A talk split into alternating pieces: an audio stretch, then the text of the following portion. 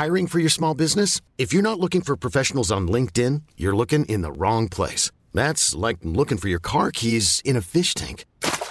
LinkedIn helps you hire professionals you can't find anywhere else, even those who aren't actively searching for a new job but might be open to the perfect role. In a given month, over 70% of LinkedIn users don't even visit other leading job sites. So start looking in the right place. With LinkedIn, you can hire professionals like a professional. Post your free job on linkedin.com slash achieve today.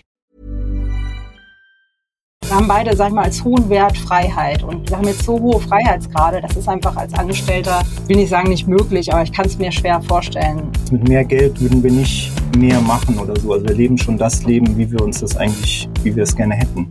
Ich sag mal, wenn man jetzt versucht, mit Immobilien Geld zu verdienen, ja, das ist halt was anderes, als sich so ein kleines ETF-Portfolio zu stricken. Ne? Dann sind bei uns im Freundeskreis und Bekanntenkreis echt, ja, so zwei, drei Leute sehr abrupt gestorben, teils jünger als wir. Das hat uns sehr, sehr aufgerüttelt, da mal in die andere Richtung zu gehen und noch mehr das Geld für tolle Erlebnisse einzusetzen, weil ja, man weiß einfach nicht, wann es vorbei ist.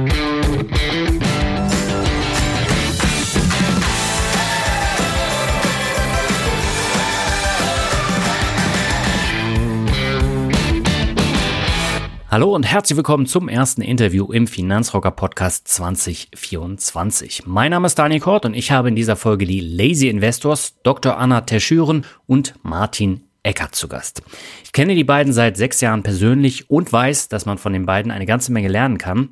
Deswegen geht es in diesem Interview im Kern auch nicht um finanzielle Themen, sondern in erster Linie um Themen wie Humankapital, berufliche und finanzielle Unabhängigkeit, nebenberufliche Selbstständigkeit, Ruralismus die Finfluencer-Bubble und das Thema Immobilien.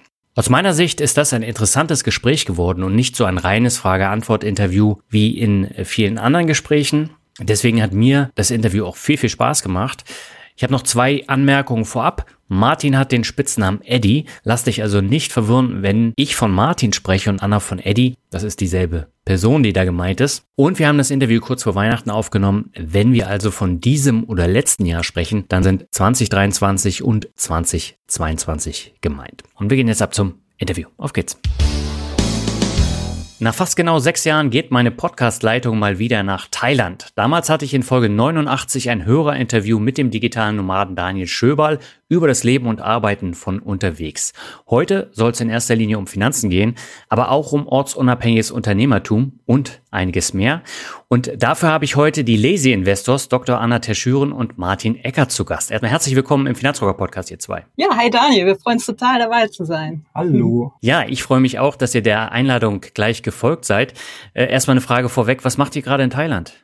Wir äh, leben und arbeiten hier wie so jeden Winter eigentlich. Dann sind wir gerne mal so von November bis Mai in Thailand oder in, in der Gegend, sag ich mal, so grob. Ja, Südostasien. Gerne. Südostasien gerne.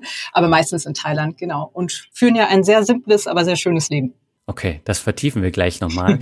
Ihr seid jetzt zwar das erste Mal im Podcast zu Gast, aber wir haben ja schon zwei kurze Finanzrocker-Video-Interviews in Riga für meinen Vlog zusammen aufgenommen.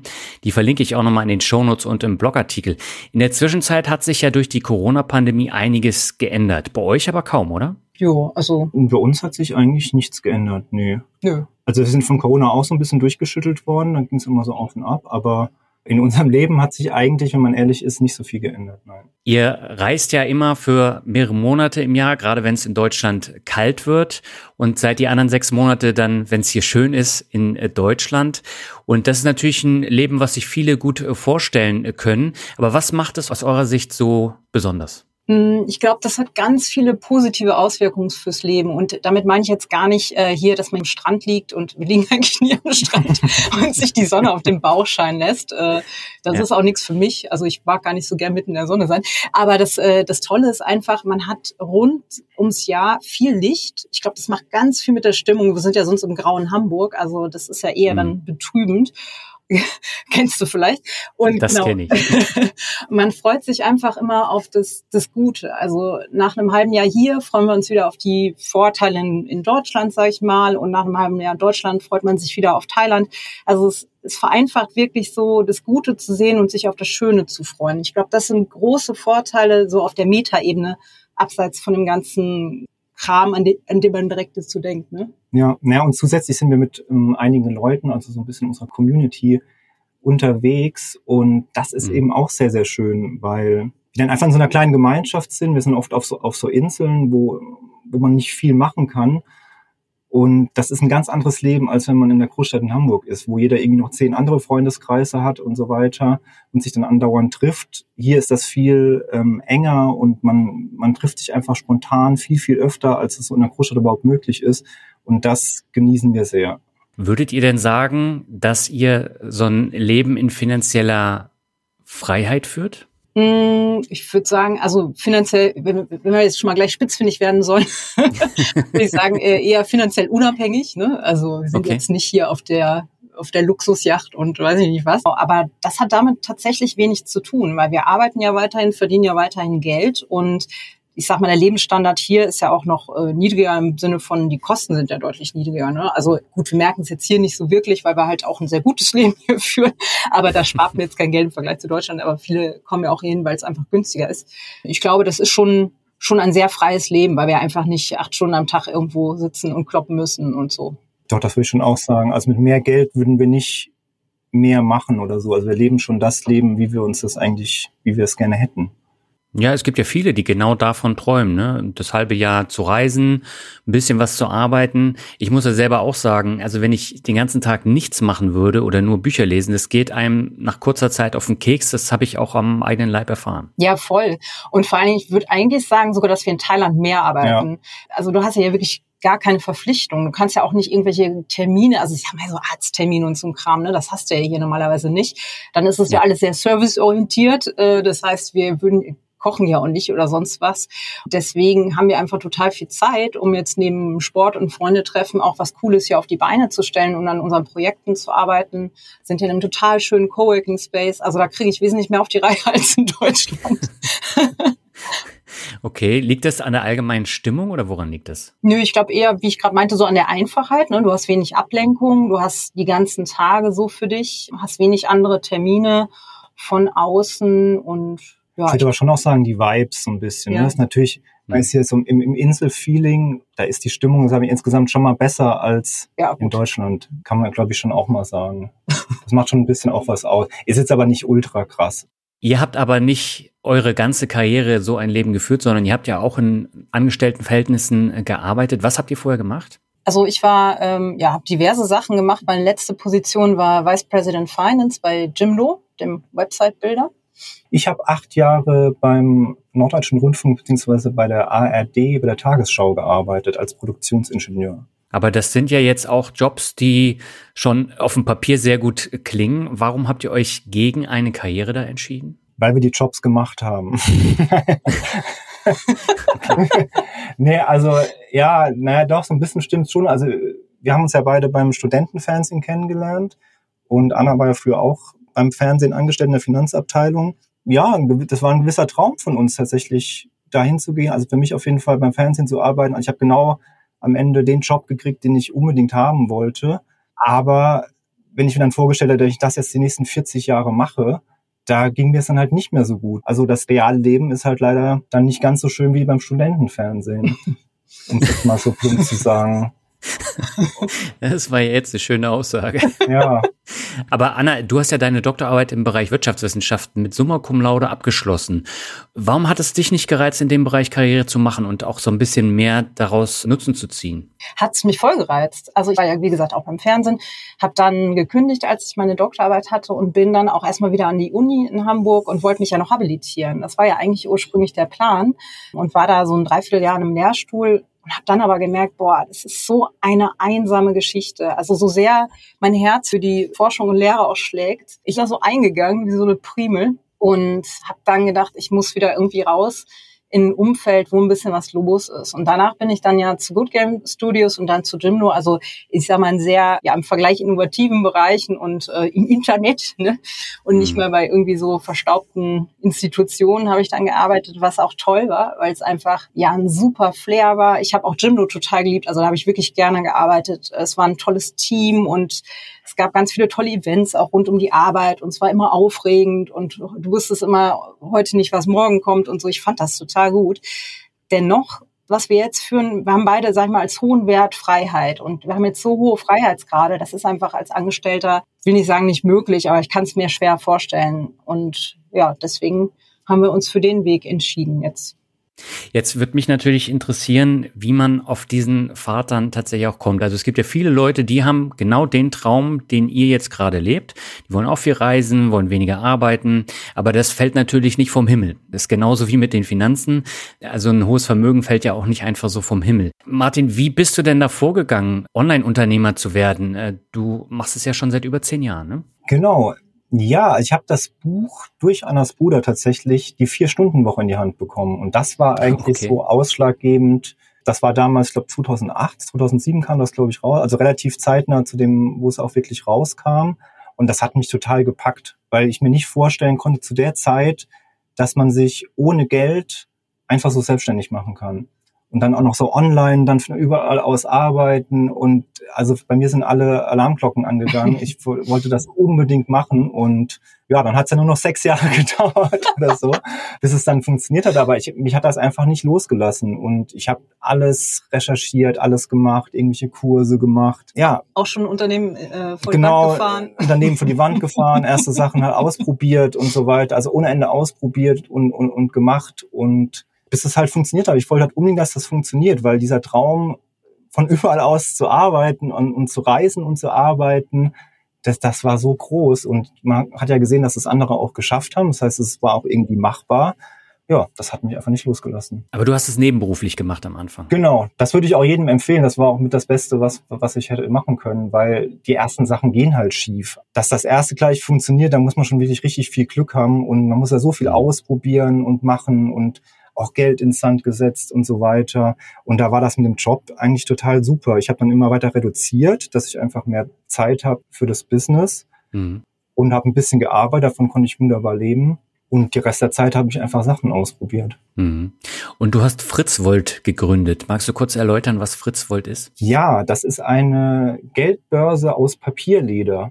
Das ist so eine ganz dünne, minimalistische Geldbörse auch nichts besonders abgefahrenes, aber es ist ein ganz cooles Material, was halt so ist, ist Papier, aber es fühlt sich ein bisschen an wie Leder, wenn man das ein bisschen benutzt hat. Und das habe ich 2000, nee, 18, was nee, 16. Nee, 18, 16? Ja. 2016, doch, genau, 2016 gegründet. Mhm. Und das war das erste, was wirklich richtig abging. Ich habe mir vorher eine Community aufgebaut mit, mit, mit 1000 Leuten, die, diesen, die diese Geldbörse haben wollten und habe die immer so wie bei Kickstarter äh, informiert, wie weit ich jetzt gerade mit dem, mit dem Modell bin und habe die, und das fanden die alle total super. Und bin dann 2000, Ende, genau, Ende 2016 auf Amazon gestartet damit und das ging gleich ab wie ein Zäpfchen. Und von da an habe ich, war ich nicht mehr lange im Job, sage ich mal. okay, und du hast auch, glaube ich, einen Preis damit gewonnen, ne? Ja, ich habe den Preis zum äh, Kultur- und Kreativpiloten von der Bundesregierung dafür bekommen. Hat das dann nochmal zusätzlichen Auftrieb gegeben? Nee, überhaupt nicht. Also ich habe mehrere okay. Preise oder auch eben, auch wenn man irgendwie in so einem, äh, in so einer Zeitschrift, ich war bei uns im Hamburger Abendblatt, ich der Brigitte Balance und irgendwie lauter so komischen Zeitschriften, die eigentlich relativ große Reichweite haben. Das hat mhm. an dem Tag vielleicht so ein paar Sales gebracht, aber das hat nicht wirklich was ausgemacht. Okay. Und äh, Fritzwold gibt's aber nach wie vor noch? Ja, das gibt's noch. Das läuft von meiner Seite sehr auf Sparflamme und das, das sieht man natürlich auch in den Umsätzen, aber mhm. es läuft konstant durch und dafür, ich arbeite vielleicht einen Tag im Jahr dafür, kommt da immer noch was ein rum. Ja, insgesamt würde ich sagen einen Tag vielleicht. Vielleicht auch zwei, aber ja, nicht viel. Du hast natürlich auch eine Assistenz. Ich habe genau, so, also ich habe jemanden, der mich unterstützt. Ja, aber das läuft weiterhin. Ja, das läuft ja wahrscheinlich eh automatisiert. Ne? Ja, ja, so war das auch immer geplant. Also so, so lernen wir es in der Vier-Stunden-Woche, dass man alles. Ja, es ist, ich, ich habe einen, einen Dienstleister fürs Warenhaus, die verschicken alles und die Bestellungen sind ja sowieso digital und das geht alles einfach automatisch durch. Und wenn da, wenn da irgendwelche Fehler sind oder irgendwas bestellt werden muss, da gibt's halt einfach Routinen dafür und, und genau das ist eigentlich alles in, in, in trockenen Tüchern, so sage ich mal. Ja, äh, jetzt muss ich ja sagen, ich habe auch die Vier-Stunden-Woche gelesen und fand das Buch auch gut. Und äh, Tim Ferriss ist natürlich auch ein sehr innovativer Mensch, der vieles vorangebracht hat. Aber das heißt ja nicht nur, weil man die Vier-Stunden-Woche gelesen hat, dass man jetzt ein Leben in Freiheit und mit viel Geld führen kann. Da gehört ja noch einiges mehr dazu. Anna, jetzt kommst du ins Spiel. Fritz Volt hat wahrscheinlich nicht genug für euch beide abgeworfen. Wie seid ihr dann auf die Idee gekommen, was anderes zu machen, gemeinsam? Ach nee, das hätte, glaube ich, nicht genug abgeworfen, wenn wir daran gearbeitet hätten. Nee, okay. ähm, Am Anfang hat es das auf jeden ja, Fall. Ja, genau. Nee, wir hatten, okay. äh, das, das war eigentlich auch Eddies Idee, muss ich sagen. Da kann ich mir jetzt nicht mhm. die Lorbeeren hier einsacken, weil er halt die Idee hatte, ich hatte mich halt in dieses ganze ETF-Thema reingefuchst aus persönlichen ja. Gründen und weil ich ja auch so ein Finanzen, Zahlen, Mathe-Typ bin. Und Eddie hatte dann die Idee, weil er ja auch schon länger in diesem unternehmerischen Denken ist, was ein entscheidender Punkt ist meines Erachtens, dass wir da ja was draus machen könnten, nämlich einen Online-Kurs. Und ich habe noch gesagt, ich glaube nicht, dass das funktioniert. Dann haben wir uns da aber rangepirscht, indem wir erstmal das Freunden bei uns echt auf der Couch beigebracht haben. Also ich habe so eine kleine Präsentation vorbereitet, die haben wir dann so ein bisschen durchgecoacht. Dann haben wir das irgendwann in meiner Firma bei Gymno gemacht, bei allen, die, die Interesse dran hatten, auch gegen so einen kleinen Umkostenbeitrag. Vielleicht mal gleich so ein Tipp am Rande für die angehenden Unternehmer, gleich Geld nehmen. Und wenn es wenig ist, aber was, wenn man nicht bezahlt wird, dann ist das kein gutes Zeichen. Genau. Und dann haben wir da ein paar Workshops gegeben und haben dann den Kurs gebaut. Und da hatte ich auch zu der Zeit schon ein bisschen reduziert auf vier Tage Woche, genau, eine vier Tage Woche hatte ich ab 2017, glaube ich. Aber während des ganzen Experimentjahres, wo wir äh, ja genau mit den Kollegen und so das Ganze gemacht haben, da war ich auch noch in der Vollzeitanstellung. Also sind da auch so ganz sanft reingerutscht und ich habe erst Mitte 2018 gekündigt, als wir schon, als es schon richtig lief, der Laden. Aber Lazy Investors habt ihr schon 2016 gegründet, ne? Genau, also zwar die Gründung jetzt ganz formal der GmbH war 2017, aber wir haben mit 2016 angefangen eben in diesem Freundes- und Kollegenkreis und haben dann 2017 auch das erste Webinar online gehalten und die ersten richtigen Umsätze gemacht. Mhm. Und wir haben uns ja persönlich das erste Mal, ich glaube 2018 in Hamburg ja. im Beta-Haus kennengelernt. Ne? Und mhm. im November 2018 haben wir gemeinsam eine Workation in Thailand gemacht, nämlich genau da, wo ihr gerade seid, auf Kopangan. Und äh, damals habt ihr mir von euren Geschäftsmodellen erzählt. Und für mich ist nach wie vor so ein Phänomen, dass ihr einige Jahre komplett unter dem Radar geflogen seid mit eurem Kurs. Aber ihr wart ja sehr, sehr erfolgreich. Trotzdem kannte euch die Öffentlichkeit kaum. Was war euer Erfolgsgeheimnis damals? Dass nur unsere Zielgruppe uns kannte. Weil wir am Anfang alles mit Facebook-Ads gemacht haben. Ja. Und dadurch wird es halt nur den Leuten ausgespielt, die sich für diesen Kurs interessieren. Und wenn man ja, ähm, sag ich mal, Content-Marketing macht, dann sehen das ja auch ganz viele andere Leute. Und das mhm. hatten wir nicht. Und wir hatten tatsächlich da auch nicht wirklich was dagegen. Weil wir nicht gar nicht so so so Fame geil sind, würde ich jetzt mal sagen. Ja. Und daher haben wir das ganz sehr genossen. Allerdings ist natürlich nur von Facebook abhängig zu sein auch so semi cool, weshalb wir jetzt in den letzten Jahren damit angefangen haben, uns da noch ein bisschen breiter aufzustellen und eben auch hauptsächlich YouTube mhm. noch dazu zu nehmen. Ja, ich glaube, wir hatten das auch, wir haben es einfach angegangen, anders angegangen als andere. Also ja. viele starten ja mit, oder damals mit einem Blog, ne, oder heute mit einem YouTube-Kanal, was auch immer es ist, und gehen so, sag mal, von der ähm, Aufmerksamkeit ins Produkt irgendwie und entwickeln dann was, womit sie umsetzen machen. Und wir haben das einfach genau andersrum gemacht. Also es war von Anfang an super, super schlank aufgesetzt, alles bei uns. Wir haben wirklich nur das gemacht, ja, was sinnvoll ist für den Kurs sozusagen und haben uns erst danach angefangen, so breiter aufzustellen. Ja. ja, ich kann mich noch erinnern, Anna, dass du mir 2018 erzählt hast, die ersten Webinaraufnahmen hast du unter einer Decke gemacht. genau. Also nee, das Webinar habe ich, glaube ich, also das, wir haben ja einmal im Monat, äh, damals, als ich noch im Job war, haben wir einmal im Monat das Webinar gehalten und dann an ja. dem Abend verkauft und danach, bevor wir das automatisiert haben sozusagen, du meinst die Kursaufnahmen, ja. die habe ich unter der Decke Die Kursaufnahmen, ja, ja, genau, genau. weil das die Qualität mhm. ja auch ordentlich sein sollte und ja, wie gesagt, wir arbeiten sehr schlank, wir hatten auch ganz lange keine Assistenz, bis wir dann uns dazu durchgerungen haben, sag ich mal in Anführungsstrichen, was jetzt Gott sei Dank total super ist, um Gottes Willen, aber also wir haben immer alles alleine und schlank sozusagen aufgesetzt und dazu gehörte jetzt auch, sich nicht für den Kurs in irgendein teures Tonstudio einzumieten, sondern man kann sie einfach mal unter eine Decke setzen setzen. Ja. Funktioniert Aber eine Decke würden wir heute nicht mehr machen. Heute machen wir es im Schrank. ja, also Podcasten oder Aufnahmen im Schrank, das machen ja sehr viele mittlerweile. Ja, das ist top. Ja, gerade wenn man unterwegs ist. Ja, das Problem ist aber auch, dass wir verhältnismäßig oft auch was am Kurs verbessern und dann jedes Mal in irgendwie ein Tonstudio zu gehen, wäre auch totaler Quatsch. Also mhm. von daher macht es auch total Sinn, dass man eine gute Aufnahmequalität auch zu Hause hinkriegt. Mhm. Und das heißt, euer Kurs, der läuft bis heute so gut? Ja, der läuft wunderbar. Also das ist, äh, kann man nichts sagen. Das, ja. Dieses Jahr geht's auch gut, gut rund, würde ich sagen. Nö, also wir haben den natürlich auch immer wieder ne, äh, neu aufgenommen und verbessert und ganz viel gelernt von unseren Teilnehmern, was wir ändern müssen. Wir haben auch viele Fehler gemacht, aber der läuft sehr gut, ja. Ja, während Corona hatten wir dann so ein bisschen auf und ab und so weiter, ne? Oder das ging ja viel. Ja. So. Oder eher, glaube ich, wegen. Oder auch das, ja. Man weiß es immer nicht so genau. Ja.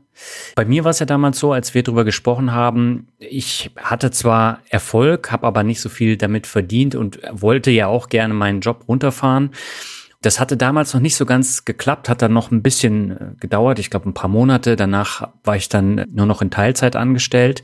Aber trotzdem war das für mich so, das war auch wie bei euch, so der Traum in Teilzeit beziehungsweise komplett selbstständig zu arbeiten, unterwegs zu sein. Heute freue ich mich aber, dass ich wieder angestellt arbeite und da meine Erfahrungen sammle. Habt ihr solche Momente während Corona auch gehabt? Nee, ehrlicherweise nicht. Also dafür ging es uns wahrscheinlich zu gut mit dem Business und weil wir uns natürlich auch während Corona verzwiebelt haben. Das war ganz schön, so dass wir nicht viel vom Lockdown ähm, in Deutschland erlebt haben.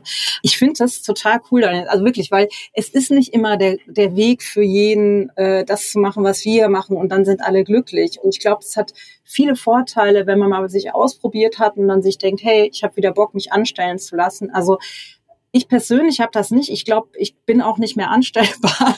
Aber ähm, okay. ich finde es super cool, das auszuprobieren und dann irgendwie auch wieder in Anführungsstrichen zurückzugehen. Also es ist ja wirklich, äh, ich kenne auch noch andere Leute, die jetzt viel glücklicher sind wieder als Angestellte muss einfach jeder wissen. Aber ich glaube, bei uns beiden ist da einfach der Zug abgefahren und wir sind zu freiheitsliebend. Ja, es kommt aber trotzdem auch immer zum Preis. Ne? Ja, also dieses Leben ja. ist jetzt auch nicht, sind ja nicht wie die Könige in Frankreich und es gibt ja auch genug Probleme, die man hat. Von daher ist einfach auf, auf was man Lust hat. Ne? Und zum Beispiel Tropenkrankheiten. Ja, Gruppenkrankheiten zum Beispiel kann man haben. Ähm, das, ja. Die hattet ihr dann auch mitgenommen? Ja, letzte Woche war ein bisschen wissen wir bis heute nicht, was das war, aber das war schon sehr heikel. Ich dachte, jetzt brauche ich einen neuen Ehemann irgendwie. Starkes Fieber und so Geschichten und so. Ja. das nur am Rande.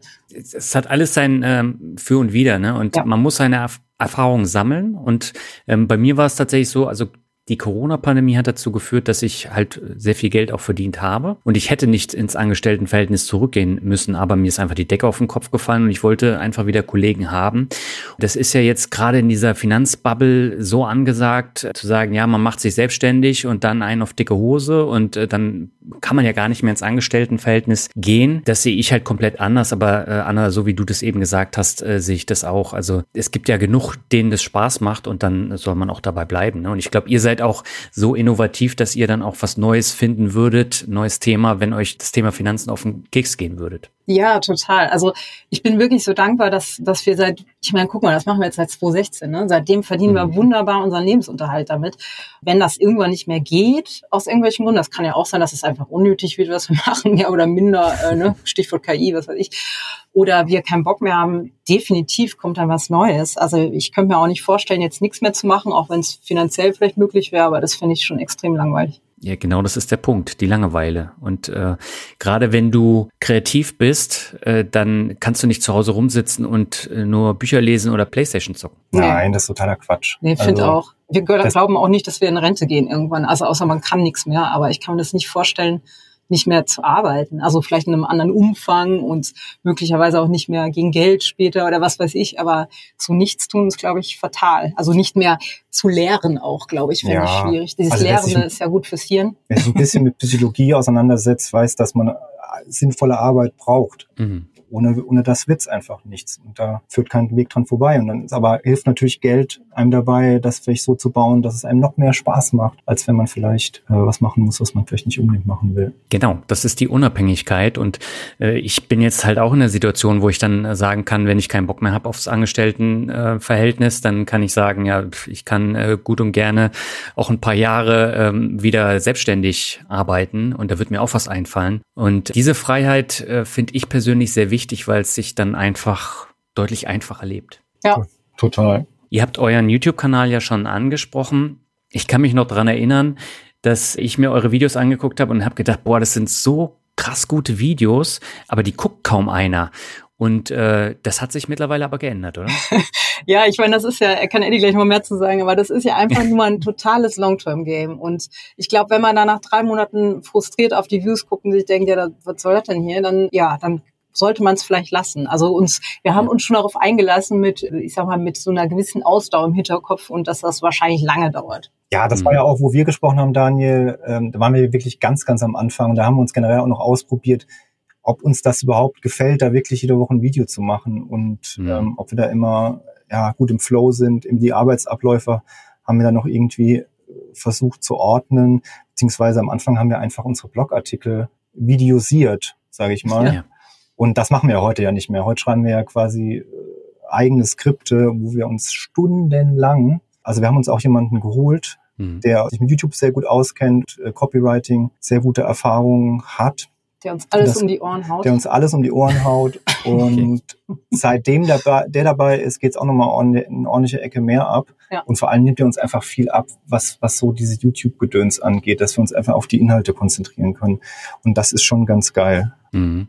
Wo du das gerade ansprichst, ähm, ein ganz wichtiger Punkt ist ja von anderen lernen. Ne? Also man kann von euch eine ganze Menge lernen, aber man kann ja auch von jemandem etwas lernen, der jetzt YouTube macht oder der sich um ETFs kümmert und dann hat man natürlich dann eine Überholspur zu dem Wissen. Und wenn es ein bisschen Geld kostet, dann ist es halt so. Aber äh, das bringt einen enorm voran. Seht ihr das auch so? Total. Absolut. Also Expertise, sich irgendwie einkaufen, das ist das Größte. Das Problem ist ja manchmal, also gerade in dem Bereich, dass es so schwierig ist, gute Leute zu finden. Genau, das ist das Problem. Das ist die Herausforderung, nicht das Geld, sondern die Menschen zu finden, mit denen man wirklich gut arbeiten kann, die richtig was drauf haben. den du auch vertraust. Und ich meine, es Genau. gibt also wirklich in dem Bereich auch so viele Schaumschläger, Ja. die dir irgendwas erzählen, aber hohe Preise aufrufen. Und sich dadurch zu, zu wursteln, das ist schon, finde ich, eine Herausforderung. Und da sind wir jetzt echt ganz happy, dass wir da jemanden gefunden haben, mit dem wir uns einerseits extrem gut verstehen, aber dem wir auch zu 100 Prozent vertrauen, dass er unsere Brand, sage ich mal, im Hinterkopf hat und auch Ja. unsere Persönlichkeiten.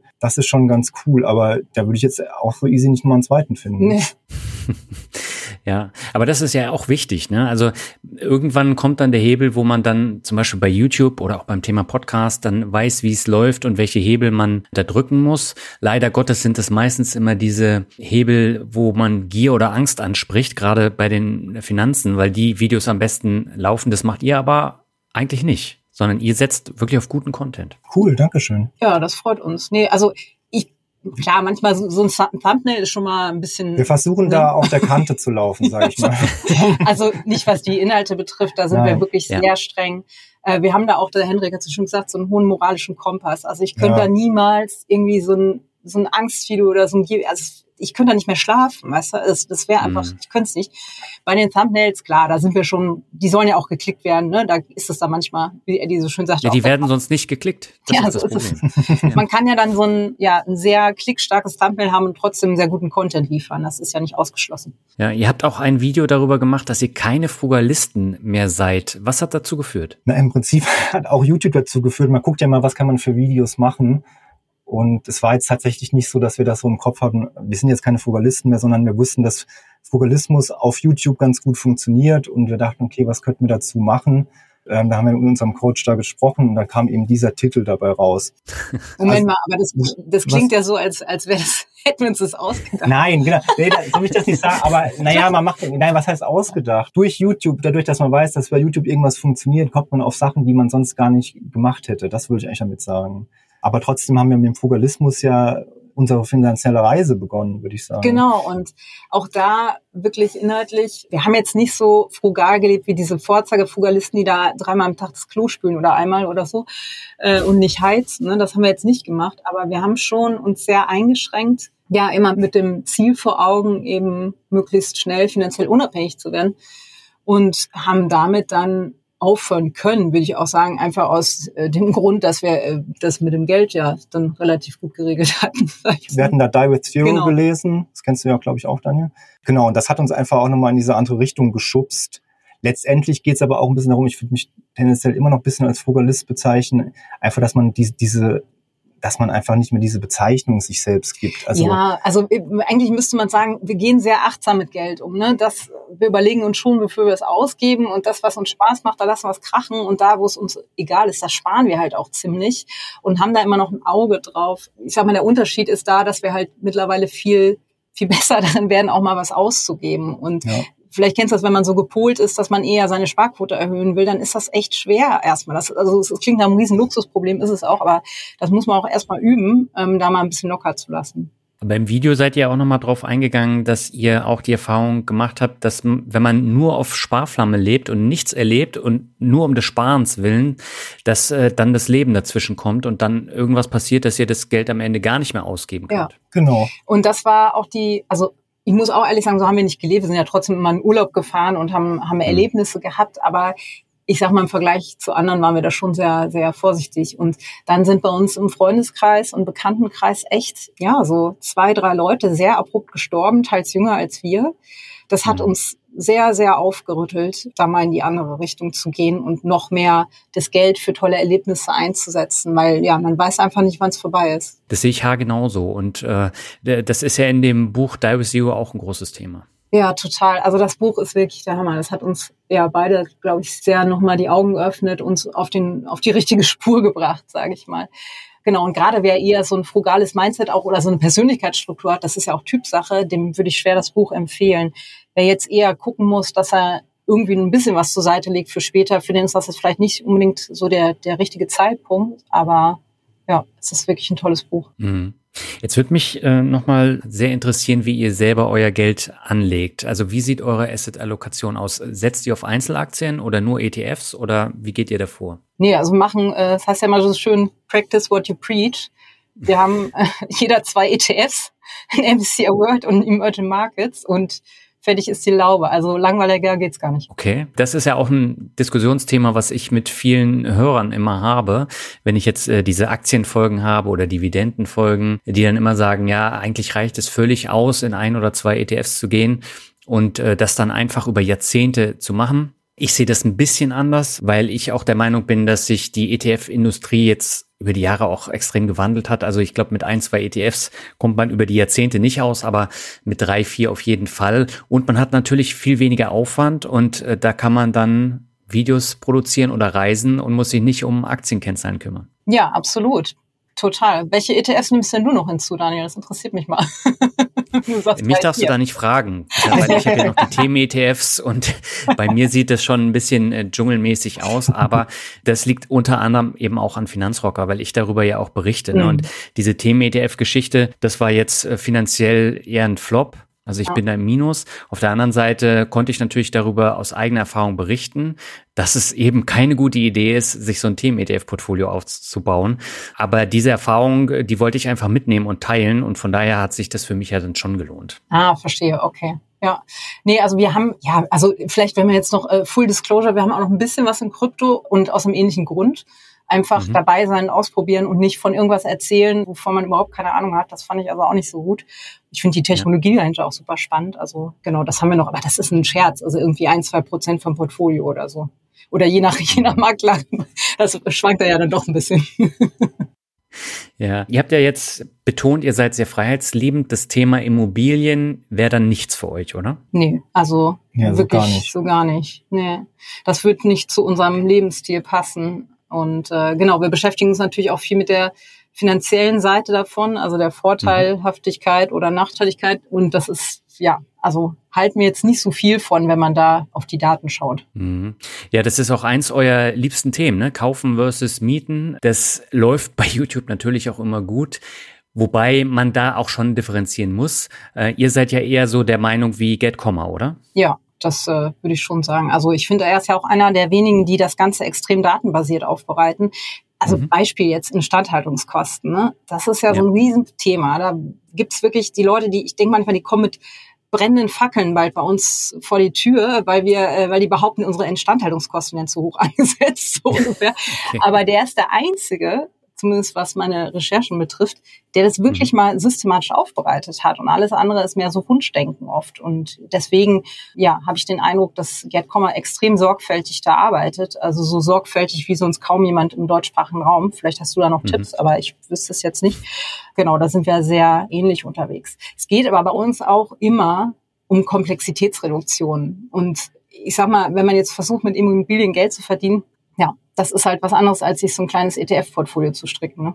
Absolut. Also das muss man auch nochmal differenzieren. Also du hast auf der einen Seite kaufen versus mieten, aber du hast ja dann eben auch noch vermieten und das ist was komplett anderes.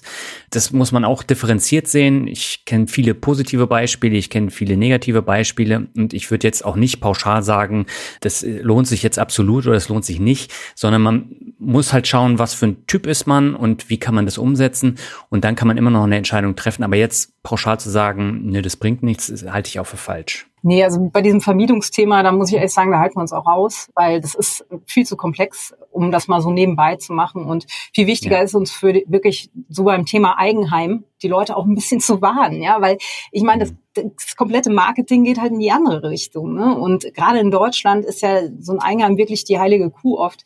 Da ist es schon hilfreich, wenn man den Leuten mal so die andere Seite zeigt. Du sagtest, das wäre eins unserer Lieblingsthemen, das würde ich noch mal ein bisschen revidieren. also ich glaube, es ist ein sehr wichtiges Thema und ich habe das Gefühl, manchmal da haben wir einen großen Auftrag, vielleicht kann man das mal so ausdrücken. Es ist aber auch Jetzt macht es nicht unbedingt so viel Spaß, weil das halt ein hochemotionales Thema ist und die Leute ja wirklich teils, weiß jetzt nicht, wie ich mich ausdrücken soll, aber dann doch ähm, etwas ungehalten reagieren, sag ich mal. das macht nicht so viel Spaß. Ja, ich, ich kenne das. Also ich arbeite jetzt seit Anfang des Jahres ja auch in der Immobilienwirtschaft und ähm, habe mich jetzt mit dem Thema auch äh, sehr stark auseinandergesetzt. Und ich muss tatsächlich sagen, ich stand dem Thema ja über Jahre auch sehr kritisch gegenüber. Nun ändern sich in Deutschland aber auch die Zeiten. Ne? Also wir haben einen Wohnungsmangel, der sich in den kommenden Jahren extrem auswirken wird. Und ich habe jetzt im direkten Umfeld in den vergangenen vier Wochen drei Beispiele gehabt, wo Leuten gekündigt wurde mhm. in unterschiedlichen Städten. Und äh, das ist auch nochmal so ein Zeichen, wo ich sage, man darf nicht nur auf Kosten-Nutzen achten, sondern es gibt halt auch noch andere äh, Faktoren, die da eine Rolle spielen. Und wenn da wegen Eigenbedarf oder wegen Mieterhöhung äh, gekündigt wird, dann kann es durchaus schon sinnvoll sein, für die Zukunft eine Immobilie zum drin Leben zu kaufen. Weißt du, wie die Daten dazu sind? Das hat mich nämlich auch mal interessiert, wie oft wegen Eigenbedarf gekündigt wird. Ich habe da nichts so gefunden. Gescheites. Nee, leider nicht. Wie gesagt, das ist jetzt im direkten Familienumfeld in Hamburg, Berlin und in Lübeck passiert das wird sich jetzt häufen, weil einfach äh, der Wohnungsmarkt sich komplett wandelt, auch über die kommenden Jahre. Ne? Das wird ja vorausgesagt, bis 2025 gibt es einen Wohnungsmangel, der liegt so bei 57.000 und das ist schon krass. Ja, das ist auf jeden Fall ein total spannendes Thema. Mal gucken, äh, in welche Richtung das geht ganz langfristig gesehen muss man natürlich auch sehen, haben wir dann wahrscheinlich wieder eine andere Entwicklung ne? mit Blick auf den demografischen Wandel. Dann wird es wahrscheinlich wieder in die andere Richtung gehen. Ich finde solche Prognosen manchmal schwierig. Also so kurzfristig geht das noch, aber es gibt ja einfach unfassbar viele Einflussfaktoren, die wir jetzt noch nicht ja. kennen ne? oder noch nicht so richtig auf dem Schirm haben. Also es ja, ist spannend auf jeden Fall. Ähm, jetzt habe ich aber noch mal eine Frage an Martin. Martin, du bist eher der Kameramann, oder? Du tauchst auf den YouTube-Videos relativ selten auf. Ja, das ist richtig. Ich will eigentlich mehr auftauchen, aber wie du schon sagst, bin ich der Kameramann. Dann ist es manchmal echt zu aufwendig. Erstens spricht Anna halt schon besser, weil sie auch schon seit Jahren singt und das von, von vornherein besser kann. Ich würde das trotzdem aber auch gerne machen und das wird auch zukünftig irgendwann passieren. Aber aktuell hast du recht, bin ich der Kameramann. Mhm. Du hast auch die Interviews geführt, die ihr mal äh, gestartet habt. Warum habt ihr die denn wieder eingestellt? Ja, das war auch so in unserer Testphase einfach. Am Anfang haben wir mal noch, noch, noch Interviews ausprobiert und so weiter. Kam dann halt auch nicht so richtig gut an im Vergleich, aber letztendlich, ja, warum haben wir es nicht mehr gemacht? Haben wir auch irgendwie vergessen auch einfach. Es war ja auch so eine Phase, wo wir mit so vielen Leuten äh, ja. auf einem Haufen waren und dann haben wir einfach jeden interviewt. Irgendwie das war auch einfach so ein, einfach ein Test, so, einfach so ein deswegen, genau. Die Leute, die ihr da interviewt habt, die kenne ich auch noch von unserer Vocation. ja, zum Teil auf jeden Fall, ne? ja, ja. Stimmt. Äh, wie macht ihr das denn, wenn ihr jetzt ein halbes Jahr unterwegs seid? Macht ihr dann in euren äh, Hotelzimmern oder Unterkünften die Videos oder produziert ihr vor? Nee, genau, wir machen da auch Videos. Also man hat hier auch Videos. Man braucht ja heutzutage eigentlich im Prinzip nur eine weiße Wand. Mhm. Dann kommen wir ganz gut zurecht. Und ich habe ein Travel-YouTube-Studio zusammengebaut. Das wiegt ungefähr fünf Kilo. sind wir eigentlich professionell am Start. Also das geht ganz gut. Es gibt große Herausforderungen mit dem Ton manchmal, ja. weil hier ist ja immer eine Kreissäge irgendwo und äh, dann kommen irgendwelche lauten Vögel, dann ist die Klimaanlage am Brummen. Das ist schon was anderes als zu Hause, aber es geht. Wir haben ja über das Thema finanzielle Unabhängigkeit am Anfang schon so ein bisschen äh, gesprochen. Wie seht ihr denn generell so diesen starken Wunsch danach? Also äh, es gibt ja ganz viele Videos zum Thema Abkürzungen, schnell reich werden, bla bla bla. Und dieser Wunsch ist sehr stark in den Menschen verankert. Was würdet ihr denn sagen, ab wann ist man denn wirklich finanziell unabhängig? Es gibt ja keine, keine Lehrbuchdefinition, aber ich sag mal, was so in der Szene äh, ja immer wieder gesagt wird, ist man eigentlich finanziell unabhängig, wenn man seine Fixkosten decken kann. Mhm. Genau, und finanziell frei, wenn man wirklich so komplett auf die Kacke hauen kann, alles egal ist. So, äh, ja, so lese ich das zumindest immer. Genau, insofern, wenn eine finanzielle Unabhängigkeit erreicht, ja, wenn man eben aus seinem Vermögen seine Fixkosten auf Dauer decken kann. Ich würde aber, weil wir uns ja gerade so viel mit dem Thema beschäftigen, ähm, auch eher oder viel mehr sagen, oder ich sag mal, ein anderer Angle ist, äh, dass es eigentlich auch eine Kopfsache ist. Also fühle ich mich unabhängig weil ich weiß, ich kann total schnell wieder Geld verdienen. Wenn mein Geld alle ist, dann bin ich vielleicht irgendwo auch unabhängig mit 10.000 Euro auf dem Konto, weil ich einfach mir sehr sicher sein kann, dass das funktioniert. Oder man kann es eher andersrum abgrenzen. Es gibt ja auch super reiche Leute, die Finanzsorgen haben oder Existenzängste sogar. Die würden sich mhm. bestimmt nicht als finanziell unabhängig bezeichnen. Also ist immer so eine Frage, finde ich, ob man das jetzt so rein monetär betrachten will und das ausrechnen möchte oder ob es nicht auch ein Stück weit eine Einstellungssache ist. Martin, siehst du es genauso? Das sehe ich genauso. Ja, ich finde eigentlich diese, diese mentale Komponente noch fast wichtiger, als ob man jetzt damit seinen Lebensunterhalt funkt. Genau. Also da ist auch die Frage, wann, wann ist das denn wirklich der Fall? Ne? Also wenn ich mich mhm. von Tütensuppe noch ernähren kann, und das finde ich halt irgendwie auch schwierig. Vollkommen richtig, sonst was Anna sagt. Mhm. Wir haben uns das letzte Mal vor fast genau zwei Jahren gesehen. Das war in Kassel, als wir unser obligatorisches Blogger-Treffen äh, gemacht haben. Damals waren wir eine Gruppe von, ich glaube, circa 20 Finfluencern. Seitdem hat sich die Szene enorm geändert. Also in den letzten zwei Jahren ist kaum Stein auf dem anderen äh, geblieben. Wie seht ihr persönlich die Änderung? Kannst du mal einmal so ein bisschen erklären, worauf du genau anspielst, auf welche Änderung? Naja, es gibt sehr viele Finfluencer bei Instagram, bei TikTok. Die Szene ist extrem unübersichtlich. Wir haben jetzt eben auch einige Leute, die dann gewaltig abdriften. Ach so, okay, das meintest du. Hm. Ich glaube, ich muss einfach mal sagen, wir sind fühlen uns nicht so richtig als Teil der Szene. Das ist nicht mhm. aus irgendeinem, so dass wir jetzt uns irgendwie aktiv raushalten oder irgend sowas, sondern weil wir halt eben so anders da reingerutscht sind. Ne? Also das hatten wir mhm. ganz am Anfang. Wir haben einfach ewig unseren ETF-Online-Kurs äh, gehabt, uns hat keine Sau gekannt und auf einmal ist man so ein bisschen mit drin und ich beobachte das ehrlicherweise überhaupt nicht. Das also ist der Punkt. ich gucke mir das einfach nicht an. Genau, wir kennen uns einfach okay. nicht aus, weil ganz ehrlich, was bringt mir das? Also die Leute, die ich schätze, wie dich und äh, vor allen Dingen die Leute, wie ich sagen, die bei unserem Treffen waren, da mhm. weiß ich natürlich so ein bisschen grob, was abgeht. Da ist alles wie vorher gefühlt. Also ich kann es jetzt nicht für alle sagen, aber die sind eigentlich mhm. alle sehr straight.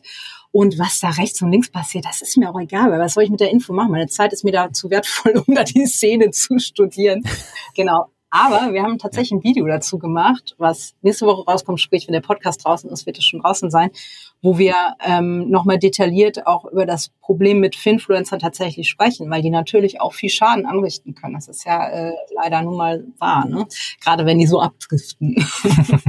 Ja, und das hat sich ja so extrem äh, geändert. Und äh, Finfluencer ist für mich jetzt ein sehr negativ behafteter Begriff, gerade durch diese TikTok-Geschichten, Instagram und durch das Abdriften. Also da hat sich der öffentliche Rundfunk ja auch mit beschäftigt und hat dann einen Beitrag drüber gemacht.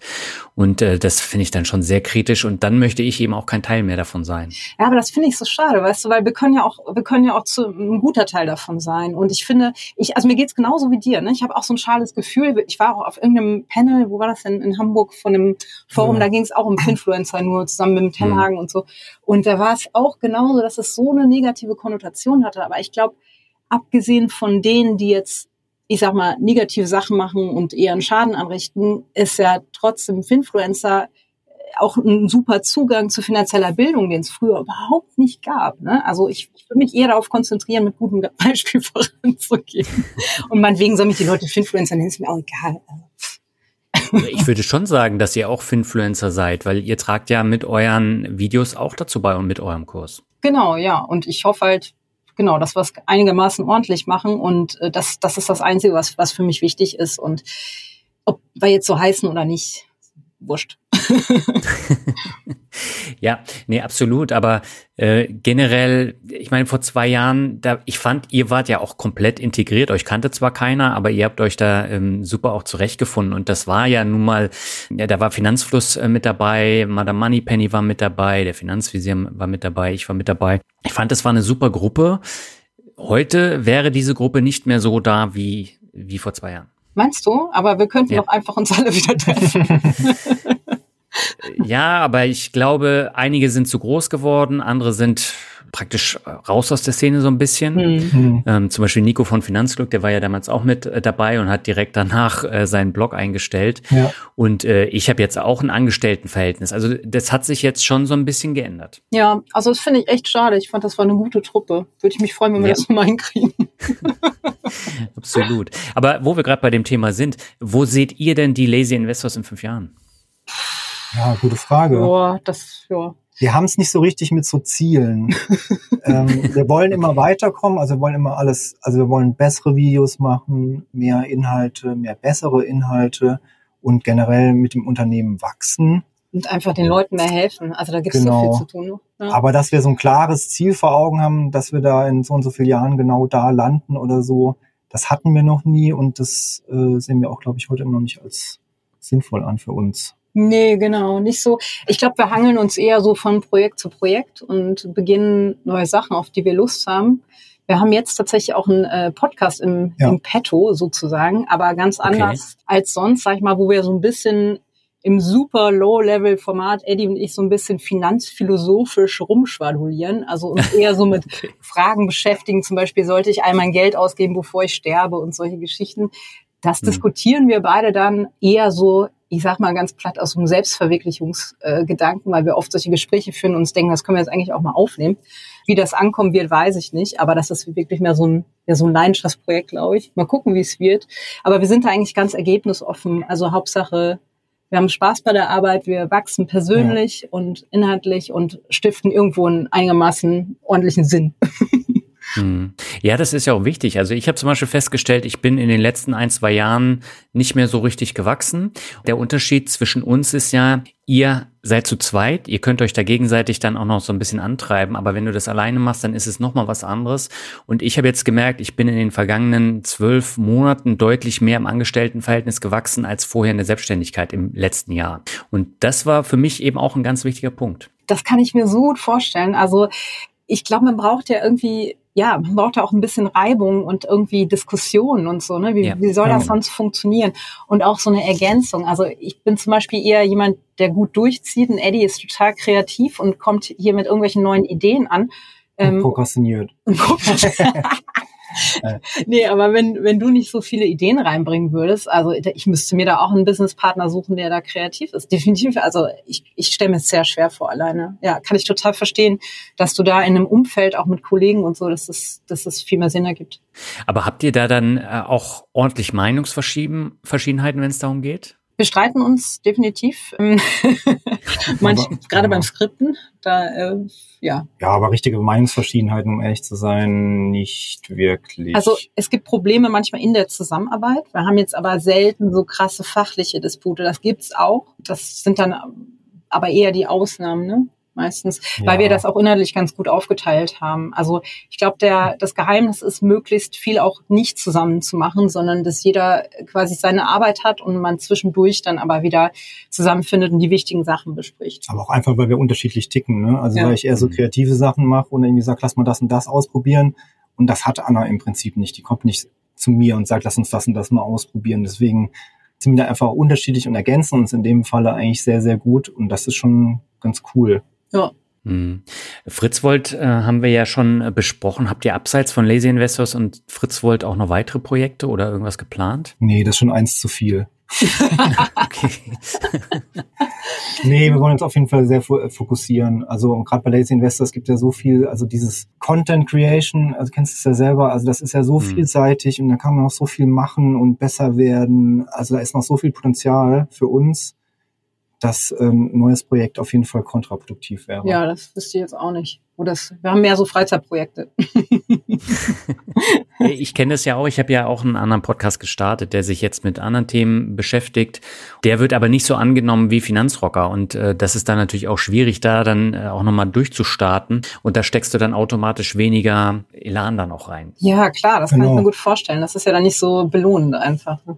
Deswegen dieses Fokussieren ist schon wichtig und ich merke das ja jetzt auch äh, neben der Arbeit, äh, da Sachen zu erstellen, fällt mir zunehmend schwerer. Aber ich habe nach wie vor halt noch so viel äh, Spaß dran, dass ich das dann eben auch umsetzen will. Und jetzt mache ich für die Firma eben auch noch einen Podcast und äh, das ist für mich jetzt auch wieder eine neue Herausforderung mit einem komplett neuen Thema.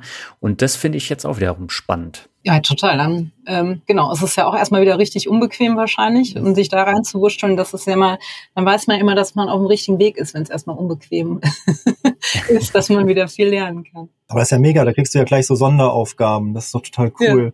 Ja. ja, wir haben ja jetzt so ein Informationsportal ins Leben gerufen in diesem Jahr und das ist praktisch mein Projekt, wo ich dann auch sehr viel dazu beitragen kann aus meiner eigenen Erfahrung. Und da gehören eben Podcast und äh, Videoformat dazu. Hm. Okay, ja, cool. Dann Mega. kannst du da einfach damit weitermachen. Das ist doch voll super. Und das ist eben auch äh, enorm wichtig, um äh, dann auch neuen Elan zu bekommen. Ja. Ich würde sagen, zum Abschluss machen wir noch das obligatorische Word Shuffle. Das heißt, ich nenne euch Begriffe und ihr sagt, was euch dazu einfällt. Äh, ich würde es im Wechsel machen. Das heißt, mhm. jeder von euch bekommt dann einen eigenen äh, Begriff. Aber wenn ihr dann noch was ergänzen wollt, dann macht es einfach. Und beginnen möchte ich mit Asien und Martin. Bester Kontinent. Warum? Ganz einfach. Erstens, also wir sind introvertiert, Anna und ich, mhm. und mögen es gerne ruhig. Und der asiatische Kontinent hatte auch eher die Eigenschaft, ruhiger zu sein. Und das ist mega cool im Vergleich zu Südamerika, wo ja immer Bambule ist und Musik und Tanzen und laut und so. Und das ist in Asien ganz anders. Plus geringe Kriminalität. man kann ja. total entspannt sein, man kann seinen Laptop liegen lassen, der wird einem hinterhergebracht. Und das ist einfach, ist einfach ein mega angenehmes Leben in Asien. Ich mag, also ich mag die Leute total, die sind total cool ja, ich fühle mich auch mit mhm. der thailändischen Kultur mittlerweile so viel mehr verbunden irgendwie. Das ist, ist schon merkwürdig, ne? Obwohl man eigentlich ganz anders aufgewachsen ist, aber ist einfach nach Hause kommen. So. Ja, ich finde das äh, spannend. Aber Südamerika habt ihr auch schon zusammen gemacht. Ein bisschen, ne? Ein bisschen. Hat, hat uns auch sehr, sehr gut gefallen. Also eigentlich auch dieses Extrovertierte war auch cool, dass die überall getanzt haben und so weiter. Aber also wir waren zum Beispiel in Mexiko und wenn dann alle zehn Meter am Strand so eine mega fette Box steht und jeder hört eine andere Musik und das ist irgendwie, das war irgendwie schon anstrengend. Dann kommen wir zum zweiten Begriff. Anna, der ist für dich Konkurrenzdenken. Konkurrenzdenken. Spannender Begriff. Ich will mich davon jetzt irgendwie nicht freisprechen, aber ich habe es ja gerade schon so angedeutet. Ich bin sehr, sehr wenig unterwegs auf Social Media sowieso schon mal gar nicht persönlich. Also da bin ich irgendwie nie. Ich glaube, ich wüsste noch nicht mal, wie ich mich auf Instagram richtig zurechtfinde. aber ihr habt doch einen relativ großen Instagram-Kanal, ne? Ja, aber da bin ich nie. Also das macht unsere Assistenz und Eddie, ne? Ihr beiden mhm. ja. das im Grunde. Also ich, ich wirklich, ich bin da einfach nicht zugegen. Ich, mich langweilt Social Media extrem und krieg meistens nicht so richtig mit, was die, die Konkurrenz, jetzt mal so in Anführungsstrichen, äh, macht.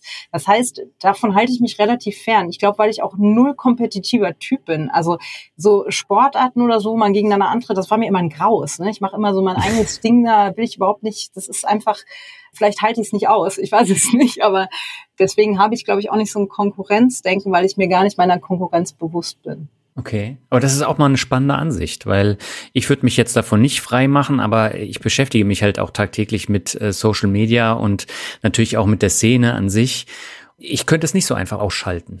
Also Eddie ist da, glaube ich, auch eher öfter mal unterwegs und kriegt ja. Sachen mit. Ne? Ich kann das auch nicht ausschalten. Ich finde, also mir, mir macht das immer schlechte Laune. Deswegen versuche ich das aber auch trotzdem möglichst zu vermeiden, tatsächlich. Ja. ja. Was mich eher manchmal beschäftigt, ist einfach das ist nicht direkte Konkurrenz, aber wenn ich jetzt wirklich so hochgradige Experten sehe, also wie jetzt zum Beispiel Gerd Kommer oder so, den, den hatten wir ja vorhin schon, da habe ich manchmal eher das Gefühl, dass ich äh, ja einfach nicht, natürlich nicht auf dem Niveau bin, auf dem Level bin und das macht mir manchmal zu schaffen. Also es ist eher so die fachliche Seite, wenn ich dann irgendwo ein Manko bei mir entdecke oder so, sowas triggert mich richtig. Also das, äh, das stachelt mich dann sehr an, besser zu werden, noch mehr zu lesen, noch mehr zu verstehen.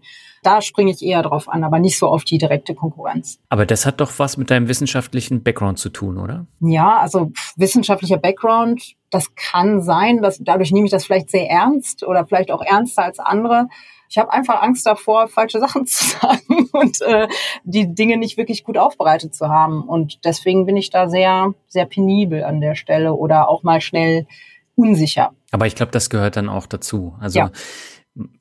wir sind ja alle im Finanzbereich jetzt nicht als Experten geboren worden und man entwickelt sich da ja auch weiter und probiert neue Sachen aus.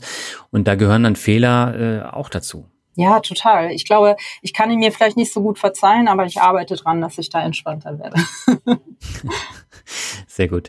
Der dritte Begriff, Martin, ist für dich Citizen Circle.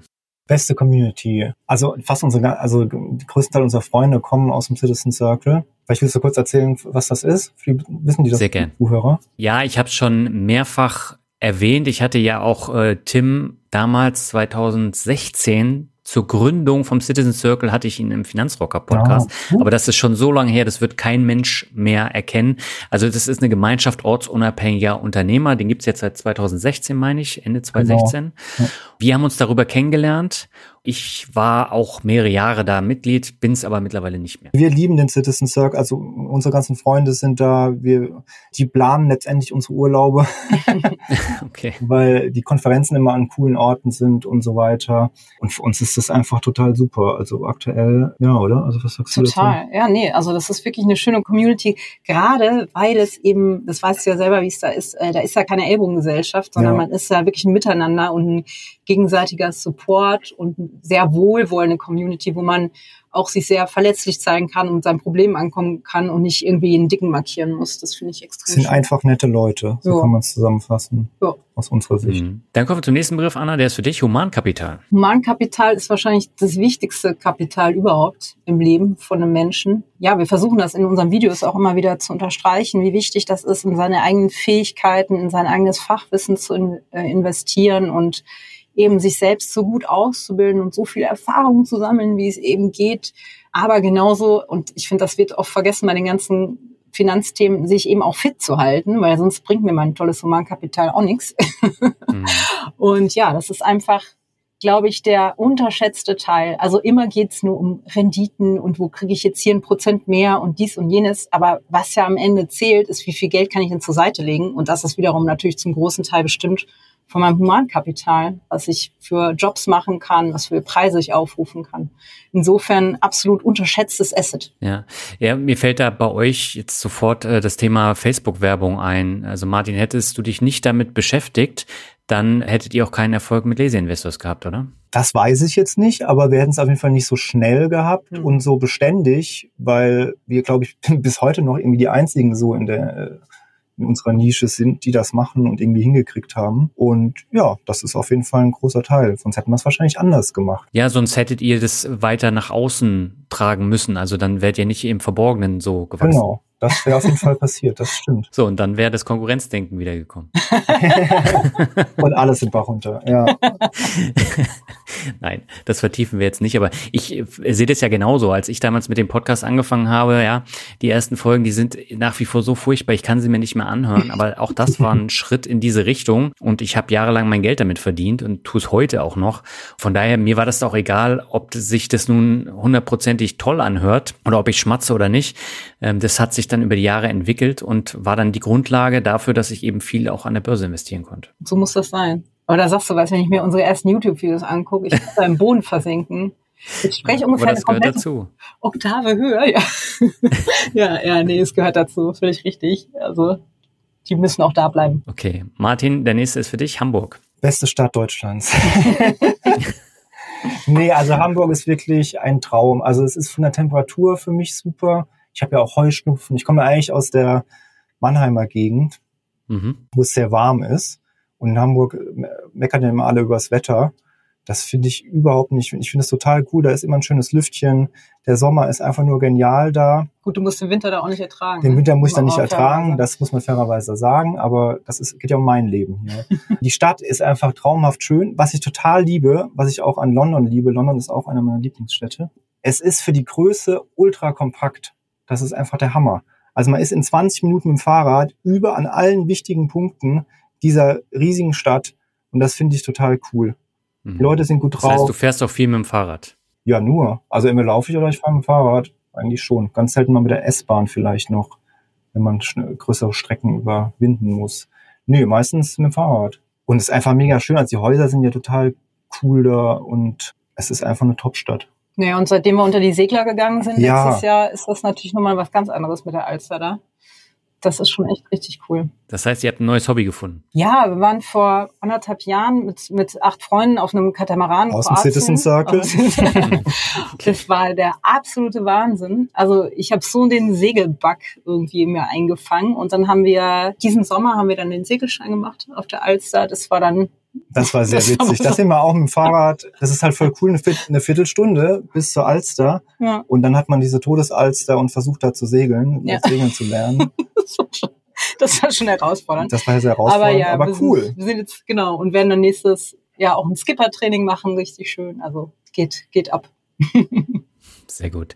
Der vorletzte Begriff, Anna, der ist für dich, äh, das ist Rockmusik. Rockmusik, ja. Also wir haben ja auch zusammen schon in der Band gespielt, aber ich mache eigentlich schon seitdem ich 13 Jahre alt bin Musik und eigentlich auch nur, ja, ich habe auch eine Zeit lang in einer Funk Soul Band gespielt, aber eigentlich danach immer wieder nur in Rockbands. Also das ist ein großer Teil meines Lebens gewesen. Mittlerweile mag ich auch andere Musik, wie das so ist, wenn man älter wird. aber genau, es war einfach toll. Also ich spiele halt E-Gitarre und singe und wir haben schon die eine oder andere Bühne hier unsicher gemacht. Ja, also Rockmusik gehört dazu. Sehr schön.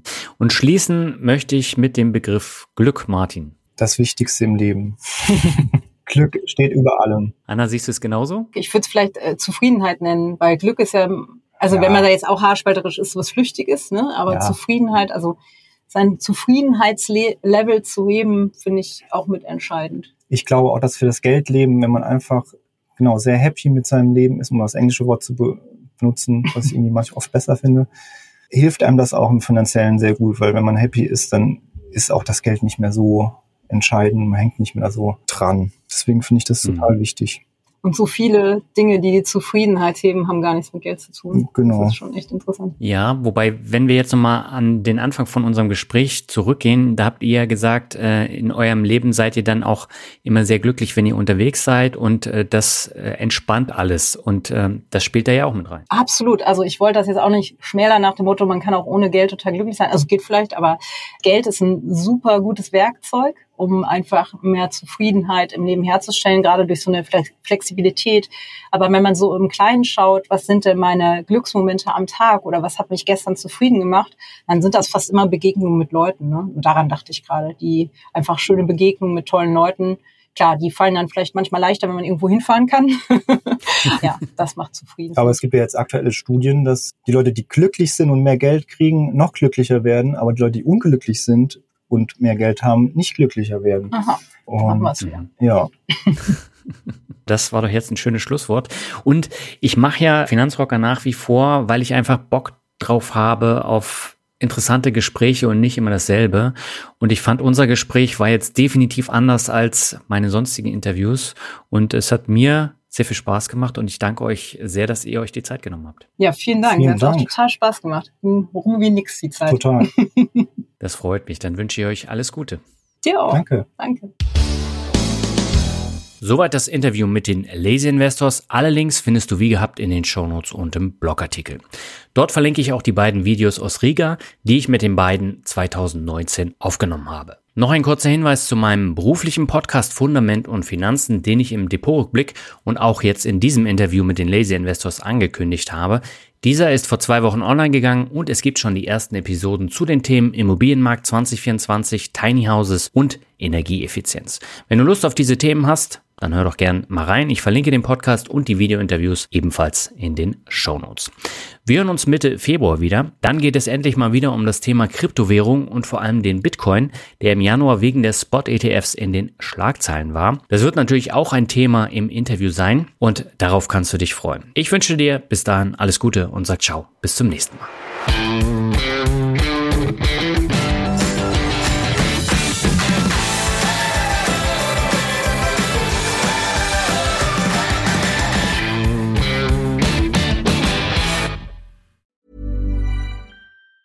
Hey, it's Danny Pellegrino from Everything Iconic. Ready to upgrade your style game without blowing your budget?